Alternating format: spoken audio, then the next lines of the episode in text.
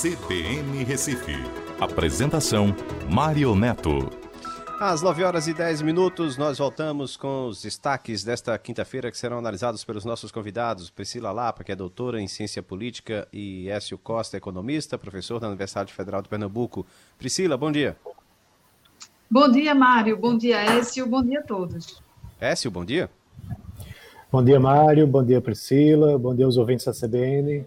Vamos ao primeiro tópico a ser debatido entre nós. O presidente da Federação das Indústrias do Estado de Pernambuco, Ricardo Essinger, em entrevista longa à Folha de Pernambuco, alertou que o setor perdeu milhares de vagas em 2021, foram mais de 8 mil vagas apenas em dois setores específicos e defendeu medidas eficazes, como, por exemplo, a vacinação em larga escala, a vacinação mais acelerada para a recuperação da economia. Priscila, foi uma entrevista importante e que trouxe, inclusive, à tona os dados da, da, da indústria aqui no estado de Pernambuco neste momento, né? Isso, Mário. A minha impressão nesse processo todo da pandemia é que a gente tem escutado muito mais os políticos e muito pouco, talvez, o setor produtivo. Né? A gente só escuta o setor produtivo em momentos muito críticos, né? quando vai decretar restrição das atividades, nesse debate sobre lockdown e tudo isso. Mas eu acho que uma crise dessa, dessa envergadura que a gente vive em relação em reação da pandemia, né, como consequência da pandemia, ela deve ser enfrentada com as duas vertentes, a vertente política e a vertente de diálogo e de participação efetiva do setor produtivo. Então, a gente escutar quem está lá, né, exatamente vivendo essas dificuldades e que tem condições de contribuir sobre soluções, é um exercício que eu acho que a classe política brasileira deveria aprimorar nesse processo todo. Uma coisa importante também que a entrevista nos revela é como essa desconexão que existe hoje no enfrentamento entre as esferas de governo estadual, municipal e federal, ela impacta não apenas do ponto de vista da saúde pública, do financiamento das ações, né, dessa distribuição de atribuições, como também claramente nessa questão econômica. Não vai ter solução para a crise econômica se você é, parte nessa né, esse enfrentamento em governos isolados. Você trata isso como questões isoladas. Município nenhum tem condição de reverter uma crise econômica se não tiver integrado com políticas, macropolíticas econômicas. E as macropolíticas econômicas, elas têm que ser necessariamente construídas com os estados e com a União. E aí, dentro desse debate que né, o presidente da FIEP apresenta, a gente vê claramente também essa semana a questão da reforma tributária, que já não era algo substancial e parece ter naufragado. Então, mostra completamente que nesse momento a gente enfrenta a crise com uma desconexão entre as esferas de poder e uma desconexão entre o setor produtivo e a, a própria política. Apesar de tentativas pontuais, a gente viu recentemente um jantar né, do presidente Jair Bolsonaro com alguns representantes de setores produtivos, com mulheres também que tinham né, não tinham sido convidadas na rodada anterior, mas disso não sai nada, não passa de uma conversa e a gente não vê realmente o anúncio de políticas mais estruturadoras e do resgate dessa, desse diálogo mais evidente, né, dessa integração entre economia e política. É. Nós, inclusive, ontem, Priscila, conversamos com o Décio Padilha, que é o, o, secretário eh, de Fazenda aqui do Estado de Pernambuco, e ele defendeu que as propostas que já tinham sido apresentadas pelo relator, que elas continuem nessa próxima comissão para não se voltar a estaca zero, né? Porque senão, mais 40 sessões ordinárias, enfim, é, fica complicado Como essa se questão. a gente tivesse esse tempo todo para perder, né? Como se a gente pois tivesse é. uma situação de tranquilidade que a gente pode gastar o tempo que for necessário. Uhum. Écio Costa, uma, uma, um dado aqui que foi colocado pelo presidente da FIEP me preocupou. Ele disse o seguinte: segundo o recente levantamento da FIEP, 37,3% dos empresários ainda vão sofrer com a queda de faturamento este ano e outros 48,5% vão se manter estagnados, enquanto que apenas 14,2% acreditam numa recuperação a curto prazo. São números que preocupam, não? Bem, é, complementando um pouco o comentário anterior, é, a gente tem um problema da indústria que não é de hoje, certo? O pico da atividade industrial aconteceu lá atrás, em 2010, né? ou seja, há mais de 10 anos atrás. E de lá para cá, a gente vem tendo uma queda significativa. Né? Foi mais forte ainda durante o período é, do governo Dilma né? e da crise posterior que aconteceu lá em 2014 a 2016. Houve uma certa recuperação no período pré-pandemia e a pandemia derrubou toda a atividade econômica e também a indústria. Só que a indústria é, sem falar da agricultura, né? a agricultura não soube o que era crise, mas a indústria é, foi um setor que se recuperou de forma mais rápida né, com relação aos efeitos econômicos da pandemia. E o setor de serviços é o setor que sofre né, até hoje, né, porque ele, por sua própria característica, termina tendo uma relação muito direta nos contatos entre as pessoas. Mas uh, o setor industrial ele apresentou uma recuperação é, importante. Houve medidas econômicas que foram adotadas né, no ano passado, como o, programa do bem.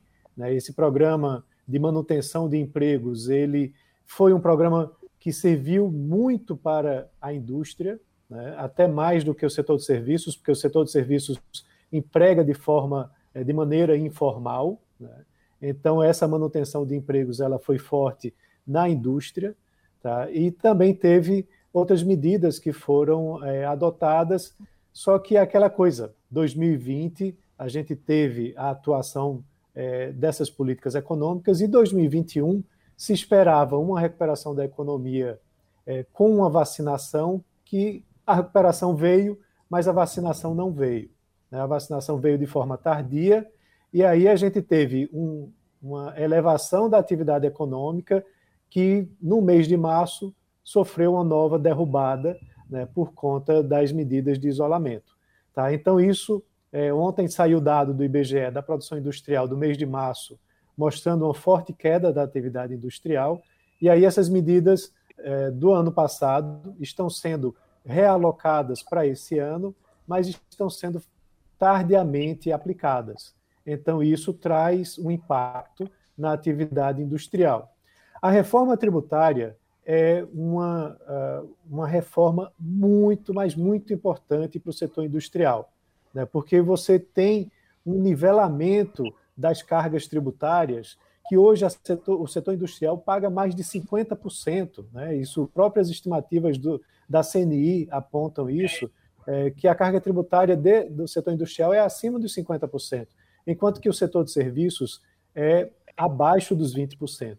Então, esse nivelamento faz com que você tenha uma indústria mais competitiva né, para trazer produtos mais baratos para a população e que possa, inclusive, concorrer com os importados. Aí, gradualmente, você pode fazer uma maior abertura também comercial para trazer mais importados aqui para o Brasil.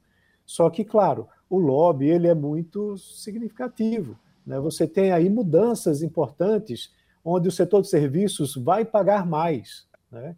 Então, você tem essa pressão política, e é o que a gente está vendo acontecer lá em Brasília. Né? A pressão política está fazendo com que a reforma tributária não, não ande, não seja colocada para frente. Ao mesmo tempo, você tem aquela questão da unificação dos impostos, que é a melhor forma realmente você simplificar e ter apenas um imposto baseado no valor agregado. Só que aí você vai mexer na arrecadação estadual, na arrecadação municipal, junto com a arrecadação federal. Quem vai ficar com o quê? Né? Quem vai pagar mais, quem vai pagar menos? Então, essa discussão ela é tão grande que o lobby de quem não quer ver isso mexido termina sendo muito é, influenciador para que ela não tramite. Mas é. sem a reforma tributária, a produção e a atividade industrial brasileira ela vai continuar nesse caminho lento que vem acontecendo de é, diminuição da sua atividade. E aí a gente vai ficar sempre procurando aquela guerra fiscal. Qual o estado que cobra menos para que você coloque a indústria lá? E aí nem é. ganha o estado e a indústria ter, termina também não ganhando, né, porque ela termina tendo outros custos adicionais né, para poder pagar menos imposto. Então é uma é situação muito complicada para o setor industrial. É, e a gente continua acompanhando essa questão. Aí o Wes falou em pressão. E pressionado aí pela CPI da Covid-19, o presidente da República voltou àquela estratégia de chamar a atenção através de ameaças, acusações, enfim. Acusou a China de ter supostamente produzido o, o vírus, uh, ameaças ao STF para que não, não ouse em, em negar qualquer, eh, qualquer eh, medida provisória que ele faça, enfim, daquelas medidas provisórias contra o lockdown, enfim atirando para todos os lados. E na tentativa de melhorar essa defesa do governo uh, federal, na, na, CPI, Fernando Bezerra Coelho, que é senador e aliado de primeira hora de Bolsonaro, foi escalado para a CPI. Ele entra no time, então, Priscila, para tentar uh, conter esse, esse avanço aí da oposição? Como é que você analisa politicamente essas questões? Veja, de fato, a CPI, ela, a gente hoje entende porque ela era tão temida né, pelo governo, porque de fato é uma exposição, as pessoas têm acompanhado isso é, em tempo real, isso nunca houve uma CPI com tanto acompanhamento, talvez pelo momento que a gente vive, né, pela, realmente pelo acirramento, pela ampliação é, das pessoas consumirem informação política e produzirem informação política, mas o fato é que a CPI ela tem sido acompanhada em tempo real, tem impactado sim, né, alguns relatórios de empresas que fazem esses monitoramentos de rede social mostram é, o aumento, a ampliação de menções negativas, de cobranças ao presidente Bolsonaro em relação à CPI. Infelizmente, o falecimento né, do comediante Paulo Gustavo também acentuou esse nível de cobrança das pessoas sobre soluções para a questão do coronavírus.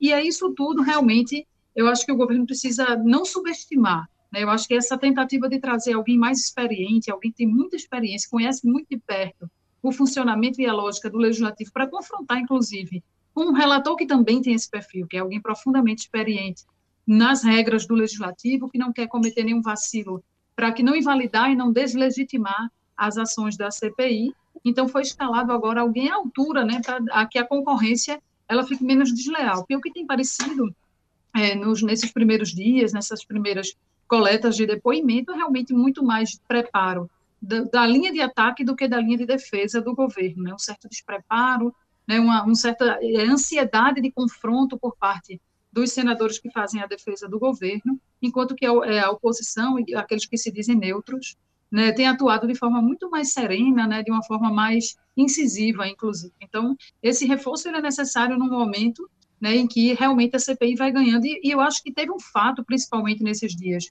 que levou a essa irritação aí do presidente, que vem com essas suas bravatas, é justamente a questão do Pazuello. Pegou muito mal essa questão dele não ter ido depois, de adiar esse depoimento.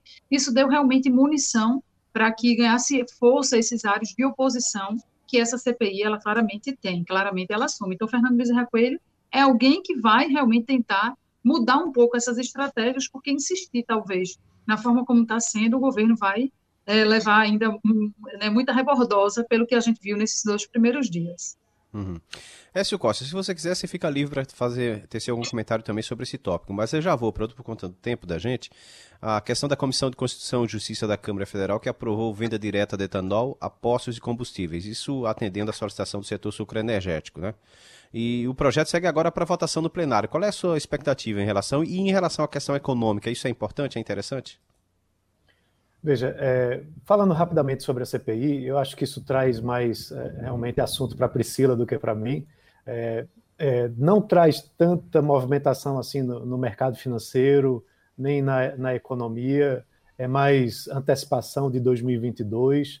A única preocupação que eu fico é que isso cause desvios no foco é, das reformas que são importantes para o nosso país, que a gente precisa que sejam tratadas e sejam realmente é, avançadas, né, como essa da, da reforma tributária que a gente acabou de mencionar.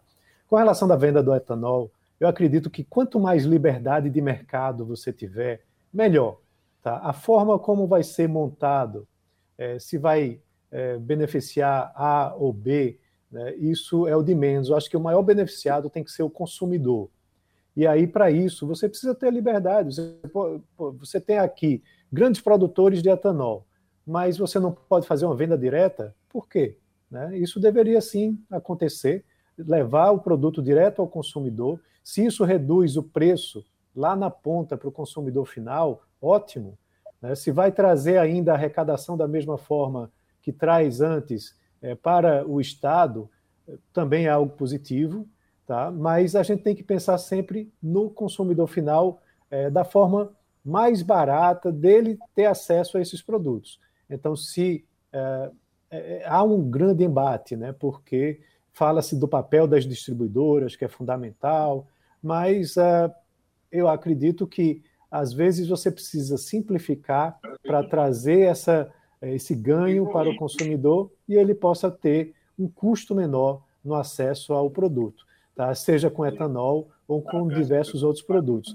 A própria é, abertura de mercado para uma maior concorrência é, na comercialização de gasolina, de diesel Isso também precisa acontecer para que o monopólio, por exemplo, da Petrobras, que ele é, na teoria não existe, mas na prática ainda existe, possa também ser reduzido e você possa ter mais concorrência né, no acesso do consumidor a esses produtos.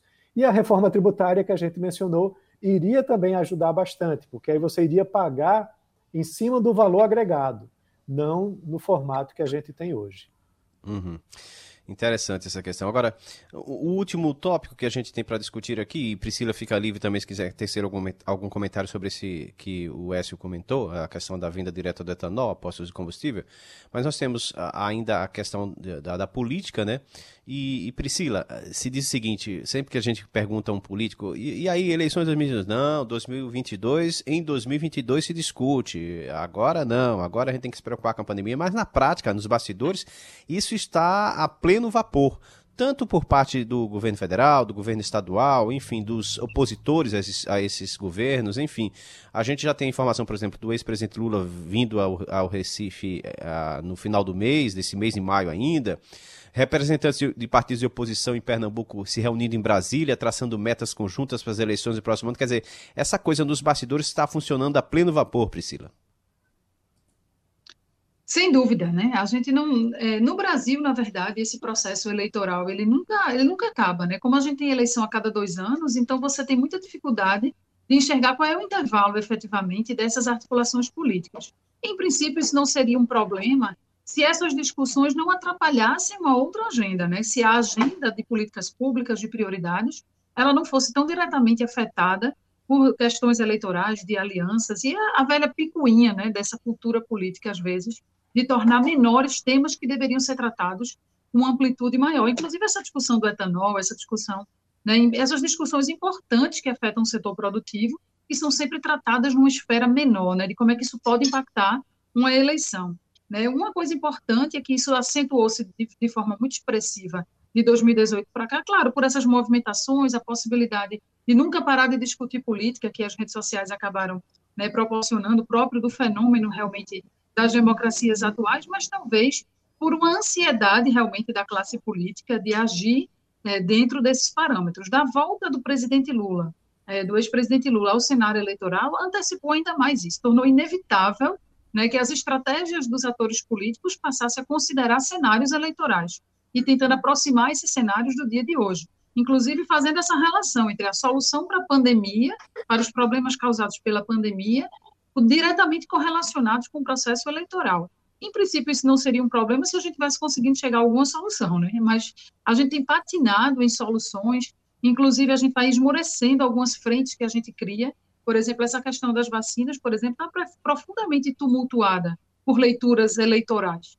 Né? E isso é muito ruim, isso é muito danoso, quando a gente não consegue sequer resolver os problemas do presente e a gente antecipar o futuro.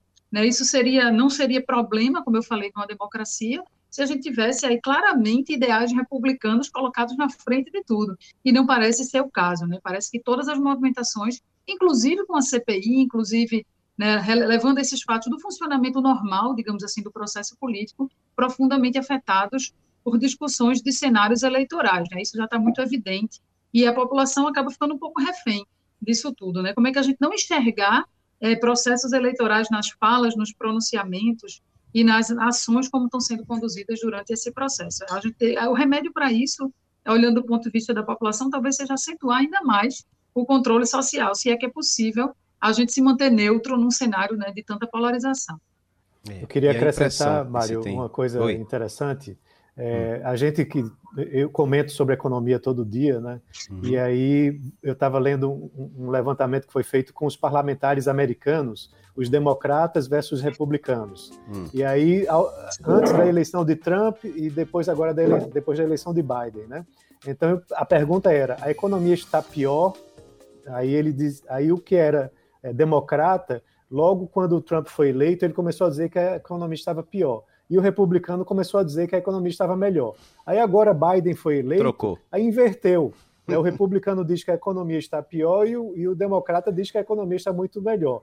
Né? É. Então, para a gente que é economista, é uma dificuldade enorme, porque a gente tem que analisar os dados e traduzir eles independente da política para mostrar se realmente a economia está indo bem ou está indo mal. Né? E é. a política termina interferindo muito na cabeça das pessoas. Então, essa é uma grande dificuldade, porque a gente precisa escolher os nossos representantes né? É, e tem que avaliar muito o desempenho passado deles também, para mostrar uhum. se no futuro eles vão estar bem ou não. É verdade. Écio Costa, obrigado então pela sua participação hoje aqui conosco. Obrigado, um abraço, até a próxima. Priscila Lapa, mais uma vez, obrigado.